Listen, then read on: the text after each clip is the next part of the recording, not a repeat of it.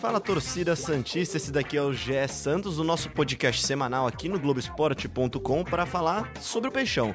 Eu sou o Leonardo M. Bianchi, eu tenho aqui comigo em São Paulo o Juliano Costa, editor executivo do Globoesporte.com, e lá da Baixada o Gabriel dos Santos. Cobrança, Douglas, na volta!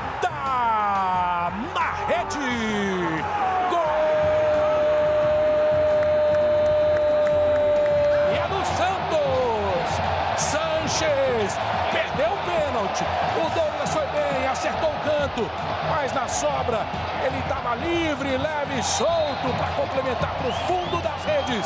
Esse gol que você acabou de ouvir foi o gol do Carlos Sanches, que até assustou, perdeu o pênalti, fez no rebote e garantiu uma importante vitória contra o até então invicto Bahia em casa, né? O Bahia não tinha perdido em casa ainda, o Santos foi lá, um jogo bom, um bom jogo, o Santos criou bastante, dominou o jogo e teve uma vitória com um toque especial do Jorge Sampaoli. E para isso a gente já começa falando com o Gabriel dos Santos. Gabriel, a sua análise dizia já no título: as variações de Sampaoli dão certo, o Santos voltou bem da pausa da Copa América e animou pro Brasileirão.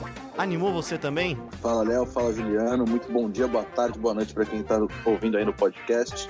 É, e sim, voltou muito bem da pausa, é, teve três semanas livres aí de treinamentos e conseguiu colocar em prática tudo que ele, que ele administrou nesse, nesse período, né? Como você disse, o Santos venceu um adversário que não tinha perdido em casa ainda e de quebra ainda encurtou a distância pro líder, pro líder do Palmeiras, né, com a vitória. O Palmeiras que empatou com o São Paulo também no sábado lá no Morumbi. É, e agora a distância que era de cinco pontos passou para três. Então o Santos está cada vez mais consolidado aí nessa briga pelo título. Claro que está cedo para dizer ainda, são dez rodadas só, mas o Santos tem desempenhado um bom futebol no Campeonato Brasileiro e, e pode sim já se colocar como um dos candidatos aí. É, especificamente do jogo contra o Bahia, o Santos estava desfalcado de três jogadores, né? O Alisson, que foi liberado pro nascimento do filho dele, o Jobson, que está lesionado, e o Cueva, que está de folga e se representa nessa semana. É, ele começou o jogo contra o Bahia ali com três zagueiros, que é uma formação que particularmente eu não gosto muito. É, teve um primeiro tempo ainda que superior ao Bahia, mas ainda faltou um pouco de criatividade. É, sofreu um pouco para criar chances. E no segundo tempo, como você disse, teve o toque do São Paulo, ele fez alterações, puxou o Lucas Veríssimo para a lateral direita, tirou o Vitor Ferraz, colocou o Jean Mota ali para armar, junto com o Carlos Sanches, que para mim foi o grande destaque do jogo, colocou o Sacha de novo na frente, né, de nove, que é uma posição que ele tem rendido mais nesse ano, né, foi, é o artilheiro do time no brasileiro, com cinco gols, tirou o Uribe, que mais uma vez não participou tanto, colocou o Marinho, é, que deu ali uma, um, uma velocidade a mais pelas pontas, assim como o Soteldo, que também foi muito bem da volta da Copa América, e conseguiu criar mais e sufocar o Bahia dentro, dentro da própria casa, e foi coroado no fim com o gol do, do Carlos Sanches, que deu até um susto, né? Errou o pênalti, pegou no rebote. É, não, não, dá para dizer que foi fácil, né? E para trazer, para trazer o Juliano Costa aqui pro papo, Juliano, o Palmeiras hoje tem 26 pontos, o Santos com 23 na segunda colocação, seguido de perto pelo Flamengo, que tem 20 pontos, né? O, a gente vai falar daqui a pouquinho da sequência do Santos, que é positiva, tem, tem mais espaço de treinamento entre os jogos, do, em comparação com os rivais, né? E queria que você também desse a sua visão sobre o jogo. Como é, como é que você viu essa vitória, especialmente saborosa para Jorge Sampaoli? É, então, o legal, o legal aqui é destacar que o Santos hoje tem um treinador capaz de ler um jogo e fazer as modificações táticas, é, compreendidas pelos jogadores, é, é, implantadas da forma correta e que podem trazer o resultado como foi no, no sábado. É, assim, é muito raro hoje você ter um treinador no futebol brasileiro capaz de fazer isso, capaz de fazer uma mudança que é, é, completamente a maneira do time jogar durante o jogo. Me lembrou, inclusive, aquela vitória do Santos sobre o São Paulo no, no, na terceira rodada do Paulista, que foi aquela que, que a gente chamou de cartão de visita do São Paulo, porque o, o, o Santos estava ganhando de 1 a 0 começou a tomar uma pressão do São Paulo no segundo tempo, de repente o São Paulo tirou um, o Jamota, colocou um terceiro zagueiro e todo mundo ficou se olhando ali no estádio, pô, ele vai retrancar o time. E foi na, nada a ver, né? Tipo, na verdade, ele encaixou o São Paulo ali é, é, e, e, partiu para a vitória até com, com, com, certa facilidade. Ali, naquele momento, o torcedor já viu, opa, nós temos um treinador capaz realmente de fazer uma grande mudança tática é, e trazer o resultado pra gente. Então, assim, o que o, o, o, o São Paulo tem feito é, é digno de nota e, e, o, e, o, torcedor Santista pode ficar esperançoso sim, principalmente nessa sequência sem jogos durante a semana. Então, é, é de segunda a sexta, tempo livre para treinar, para um, criar ainda mais variações de jogo e tentar brigar de igual para igual com os dois clubes de maior é, poderio financeiro, Palmeiras e Flamengo. É legal que você falou isso daí, Juliano, porque parece que o, o Santos foi o time que melhor. Dos paulistas, a, a impressão que deu nessa volta foi que o time que melhor aproveitou a pausa para entender até onde pode chegar. Não é só de eu posso ser campeão, mas entender o que pode mudar, o que pode melhorar, o que pode manter. Sim, graças ao trabalho do treinador e também dos jogadores, claro, não podemos esquecer de, de, de se mostrarem dispostos a, a entender e colocar em prática o que eles pregam, o, o, o, o que o São Paulo prega. É, e assim, é, vai ser uma uma, uma, briga do Santos, acho eu, na parte de cima da tabela até o final do campeonato, contrariando o nosso uh, blogueiro Rodrigo Capello, né? A gente sempre vai lembrar disso, não, não, nunca nos esqueceremos, é, de que muitas vezes poderio financeiro não é só, não é tudo, né? Se você tiver um trabalho é, bem feito em campo, você pode sim brigar na parte, da uh, parte de cima da tabela. E eu acredito que o Santos pode sim fazer esse papel, principalmente porque Palmeiras Palmeiras e Flamengo têm, têm compromissos aí durante a semana em jogos de mata-mata de outras competições. A gente vai chegar lá daqui a pouco. O Gabriel também acompanhou o jogo, né? Fez a análise como a gente viu. Eu queria que vocês falassem agora de dois jogadores específicos que foram dois caras que me chamaram a atenção também no sábado. O, o Carlos Sanches, que na própria visão do Gabriel e pelas notas aqui das atuações também do Globoesporte.com, teve a maior nota do Santos, a nota 8. E queria também falar do Soteudo. Eu particularmente gostei da atuação do Soteudo. Eu sei que o Juliano Costa me olha agora fuzilando porque ele não é fã do futebol do Soteudo. Mas eu achei que o Soteudo foi bem, Gabriel. O que, que você achou? Eu concordo com a sua análise, Léo. Eu acho que os dois foram os, os melhores do Santos aí contra o Bahia, em especial o Sanches. O Sanches que antes da pausa para a Copa América tinha se queixado aí por, por jogar aberto pela ponta, que não é a posição dele. Ele preferia esperar no banco e ter uma, uma sequência na função dele. E ele recebeu essa, essa oportunidade de volta na, na função que ele gosta de, de jogar e foi o cara mais participativo do jogo. Foi quem, mais, foi quem mais encostou na bola, foi quem fez o gol decisivo, foi quem mais buscou o jogo lá na Bahia. Sobre o Soteudo, no primeiro tempo, ele, ele, ele era a principal válvula de escape, assim, entre aspas, no Santos, é, quando o Santos não teve muita criatividade. No segundo tempo, ele manteve e infernizou a defesa, é, tanto pelo lado direito quanto pelo lado esquerdo. Eu também não sou um grande fã do Soteudo, mas eu reconheço que nessa partida é, ele foi, foi importante. Acredito que e ele é um xodó do São Paulo, né? O São Paulo gosta muito do Soteldo, foi o São Paulo que pediu a contratação dele. É, e acho que a tendência é ele seguir cada vez mais no time, e, até porque o Rodrigo saiu. É, e acho que a importância dele no time, a importância dele com o São Paulo é, aumenta depois da saída do Rodrigo, mesmo com a com o Derlis, com o Marinho, o Derlis que voltou, né, não teve, não tem tanta confiança, nem entrou no jogo, é, já terminou o primeiro semestre em baixa, teve a uma Copa América que errou pênaltis. É, então, vai, acho que vai demorar para o Derlis voltar a ter uma, uma sequência aí no time. É, mas concordo que Carlos Sanches e Soteudo foram os destaques aí do Santos contra o Bahia. É, sobre o Soteudo a gente pega no pé, principalmente por conta da finalização, né? Vou sempre fazer essa ressalva aí pro, pro, pro amigo Santista não achar que a gente está de perseguição com, com, com o garoto.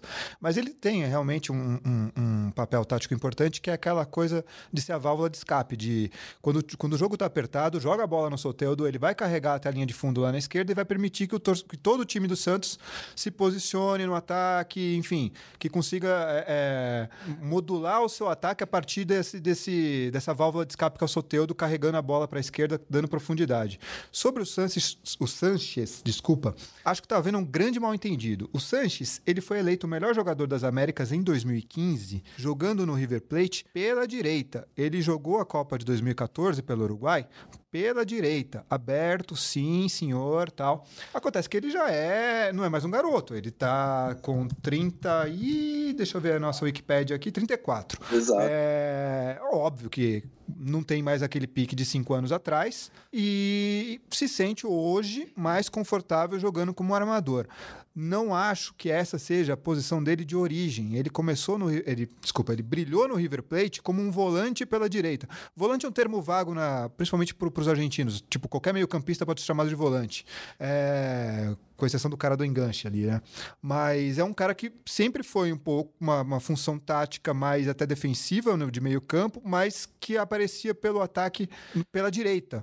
Guardadas devidíssimas proporções, um Elano. Lembra o Elano no auge? É, tipo, que fazia ali o lado direito e é, é, é saía para o ataque, quando perdia a bola, voltava, marcava, preenchia espaço. Esse era o Sanches. Hoje, com 34 anos, natural que ele queira jogar numa faixa de campo em que ele não tenha tanto desgaste. É, no jogo contra o Inter, se eu não me engano, ele teve um momento ali que ele ficou mais como meia centralizado, atrás do, do, do, do atacante, e fez um bom, um bom papel ali naquele período. Acho que o Santos tem muito ainda a dar para o Santos, é, mas é um cara para que a gente entenda que não dá para cobrar é, 90 minutos de uma intensidade lá em cima, porque ele já está com 34. Continuando nosso, a nossa, só a nossa análise, o, o movimento que eu achei que foi mais. Os dois movimentos que eu achei muito legais do jogo para para o Santos foi a, a realocação do, do, Lucas Veríssimo de zagueiro, né? Desse terceiro zagueiro aberto pela direita para virar o lateral, né? Lucas Veríssimo, que pouca gente sabe, mas é o Varane da Baixada Santista, né? Tenho dito isso há algum tempo. É, foi uma, uma mudança que, além de ter só o dedo do técnico, tem muito também da cabeça do jogador, que entendeu a mudança e começou a funcionar como lateral, né? Ele foi muito bem, ele Acho que se a gente falou de dois jogadores, ele é o terceiro melhor jogador do time na vitória contra o Bahia, né? Até pelas notas também do, do nosso setorista também lá na Baixada, o Kaique, né? Que deu 7,5 pro, pro Lucas Veríssimo. Uma partida boa dele também, né, Gabriel? É, eu achei que ele foi muito bem no primeiro tempo. Ele, ele já estava mais aberto pela direita, mesmo com a função de, de três zagueiros, né? Porque quando o Santos estava atacando, o Santos tem três zagueiros postados ali na área, e quando o Santos não tem a bola, viram uma linha de cinco, o Ferraz recua e vira uma, uma linha de cinco. É, eu gosto muito do futebol do Lucas Veríssimo, acho que, na minha opinião, ele é o melhor, ele é o melhor zagueiro do elenco do Santos, gosto muito do, do futebol dele e acredito que ele foi muito bem contra o Bahia. É, ele dificilmente erra um design, dificilmente perde pelo alto. Então eu acho que o Lucas Veríssimo é um, um grande jogador aí e o Santos tem que ficar de olho para não perder ele na, na janela. É isso que eu ia te perguntar, Gabriel. O, a, não é dessa janela, né? Já são de, outros, de outras janelas já o interesse europeu pelo Lucas Veríssimo, mais especificamente da Rússia, né? Que já, já tivemos propostas pelo, pelo Veríssimo lá, né? Pois é, já teve proposta da Rússia, já teve proposta da Itália. É, nas últimas janelas, o, o Lucas Veríssimo sempre foi um dos mais assediados aí do elenco do Santos quase foi transferido para o Spartak, quase foi para o Torino, mas a diretoria do Santos bateu o pé, não quis vender. É, ele até revelou em uma entrevista coletiva recente que ele chegou a conversar com o presidente do Santos, chegou a conversar com o Pérez e, e falou que quando chegar uma proposta ele quer ouvir, ele quer, ele nunca escondeu o desejo dele de atuar na Europa e, e, e espera que se receber uma nova proposta seja facilitada a saída. Tenho certeza que ele vai fazer muito sucesso na Europa, porque ele é rápido, é um zagueiro é, que sabe ler bem o jogo, ele, tem, ele se destaca nas interceptações, se destaca no, no um contra um e, e, e, que cairia como uma luva em vários grandes elencos. Eu não vou cometer heresia de ficar listando aqui times para não ficar para não zicar o garoto, mas ele tem realmente qualidade para jogar em time grande na, na, na Europa, é, é, principalmente por conta dessa leitura de jogo que ele faz, de ser um zagueiro rápido, de saber é, interceptar, enfim.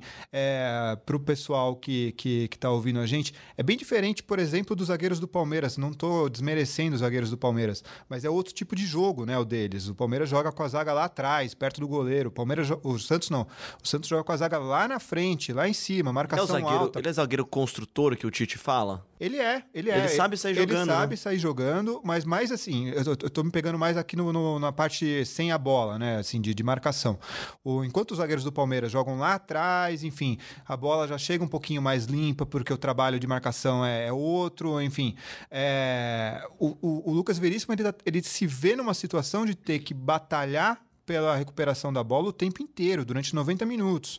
Então, assim, requer condicionamento físico, requer concentração, né? Essa coisa da interceptação não é fácil. É, ou seja, é um zagueiro de 1,90m, sei lá, pesado, forte, brigando com um atacante magrinho, veloz e ganhando desses caras. Então, assim, o trabalho do Lucas Veríssimo é realmente digno de se tirar o chapéu e eu tenho certeza que vai fazer sucesso lá fora quando ele sair. Se vai ser agora, se vai ser depois, não sei. Tenho certeza que o São Paulo não vai querer que seja agora. A gente espera que não seja agora também, porque até porque é um grande zagueiro pra gente ver aqui no futebol brasileiro.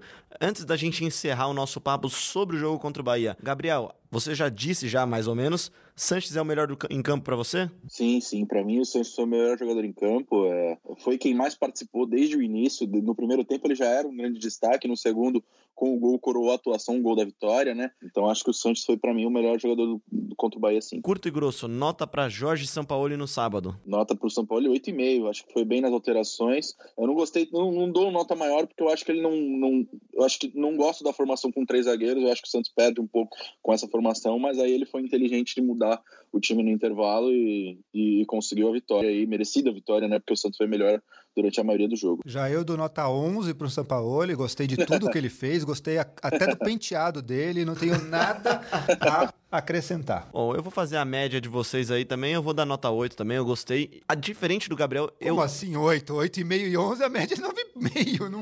Esse é o meio termo, porque eu, eu, não gosto muito de exaltação, né? Então eu vou dar 8 porque eu gosto muito do... Eu gosto do esquema de três Você zagueiros. De exalta samba, né? Eu gosto também. eu, go... eu, eu gosto do esquema de três zagueiros, acho que não deu certo, mas eu acho que é sim uma alternativa legal para o Santos, principalmente porque tem dois laterais que sabem avançar também, sabem, sabem ajudar lá na frente, pode dar uma força ali no que eles, no que os treinadores ao estilo do São Paulo gostam muito, que é dar uma força na, na linha de meio campo. Você tem mais homens podendo ajudar lá. Mas Exato. passando para frente aqui, falando em, em, treinador de nível Europa, vamos falar de um assunto que o Juliano Costa gosta bastante, Liverpool. Não, não, não, não. Já começou a oposição aqui já a, a, a me pentelhar, porque é o seguinte, o, o, o Liverpool foi vice-campeão com 97 pontos no campeonato inglês, e com essa pontuação seria campeão em todos os anos, com exceção deste ano, óbvio, e do ano passado, por causa do Manchester City. É, por que, que a gente está falando isso? Porque o Santos está com 23 pontos em 10 rodadas, desde que o Brasileirão foi é, passou a ter 20 clubes em pontos corridos, ou seja, em 2006, o Santos com 23 seria líder em todos os anos, com exceção de 2011, 2012 e 2017. Tá? Tem um outro ali que também fez 23 e, e fica na frente por causa do saldo de gols. Mas enfim, é uma pontuação. Tô falando isso para mostrar como a pontuação do Santos é excelente. É muito acima. O problema é o Palmeiras. O problema é o nosso Manchester City aí, que está muito acima. Tá com uma. Tá com uma 86,7% de, de aproveitamento do Palmeiras, 10% a menos pro Santos, que tá com 76,7%. Pois é, se o Santos já tem uma pontuação acima dos demais uh, do, em relação aos anos anteriores, o que dizer desse Palmeiras? O que o Santos pode fazer é continuar tent, é, tentando manter essa toada, enfim, e, e esperar que o Palmeiras em algum momento tropece.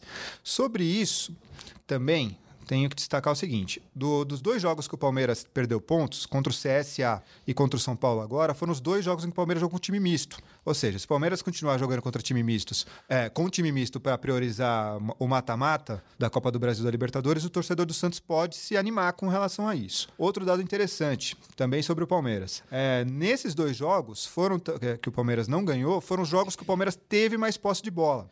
Ou seja, o Palmeiras, que é o time com menos posse de bola, só ganha quando de fato não tem a bola.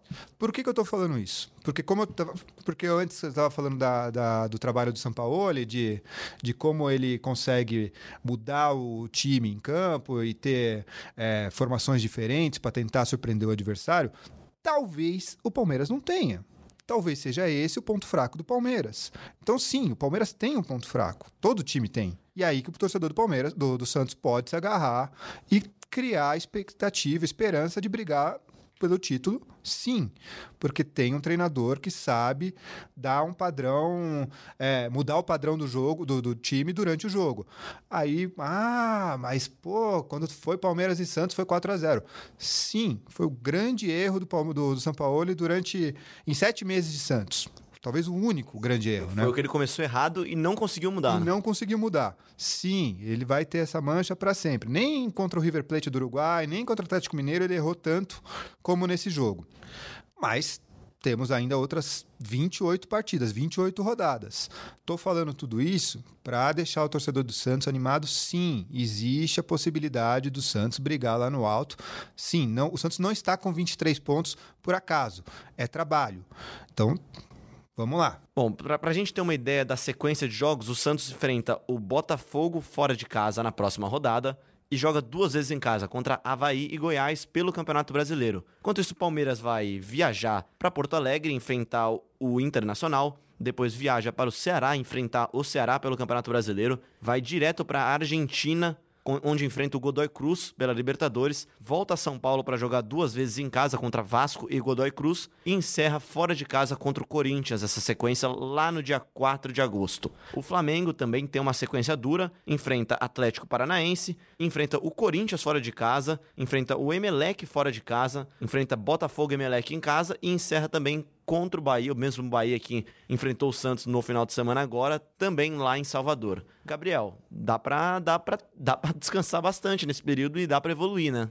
É, a sequência do Santos é muito mais tranquila do que Palmeiras e Flamengo, sem falar no tempo de treinamento. É, falando mais sobre os números que o Juliano disse, é, os 23 pontos é a melhor campanha do Santos na história dos, na era dos pontos corridos, desde 2003, né? nem desde 2006, na era dos pontos corridos é, é a melhor campanha da história do Santos aí, que só perdeu uma vez, venceu sete empatou duas. É, acredito que. Eu, eu cravo, eu acho que o Santos vai brigar pela, pelo, pelo título sim do Campeonato Brasileiro, tem um bom técnico, tem, tem desempenhado um bom futebol. É, me comprometo aqui, acho que o, Santos briga assim pelo título, é, vai ficar ali nas cabeças até o fim do campeonato. É, e acredito que, que o trabalho tem sido bem feito, se manter, se mantiver isso, acho que, que, a tendência é cada vez melhorar, com mais tempo de preparação para as partidas, é, com os rivais focados em outras competições. É, o Santos vem de quatro vitórias seguidas no Campeonato Brasileiro, é uma, uma sequência ótima aí. O Santos venceu as três, acho que venceu três fora de casa, se eu não me engano, quatro fora de casa, e está se aproximando do número de vitórias em todo, todo o Brasileirão do ano passado fora de casa, então já é, são números expressivos aí nesse 2019 do, do, Brasileirão 2019 do Santos. E sabe o que é legal destacar? Ah, na saída do campo do, do jogo contra o Bahia, o Sanches deu a entrevista lá para o nosso colega do Sport TV, falando que, com todo respeito ao Bahia, o Bahia é um baita time, bom trabalho do, do, do Roger, estava é, invicto em casa, mas o Santos precisa jogar na Bahia pensando em vencer. O Santos precisa jogar, sei lá, é, em Belo Horizonte pensando em vencer, em Porto Alegre pensando em vencer. E foi isso que o Santos fez. O Santos mostrou um time disposto a vencer fora de casa. É, não vou cometer aqui uma indiscrição, mas o torcedor Santista vai lembrar de, de tempos recentes aqui com, com treinadores diferentes, não vou citar quais, talvez atendam apenas pelo nome de Leverkusen, por exemplo, que o Santos ia jogar para empatar. Se desse tudo certo, voltava com empate.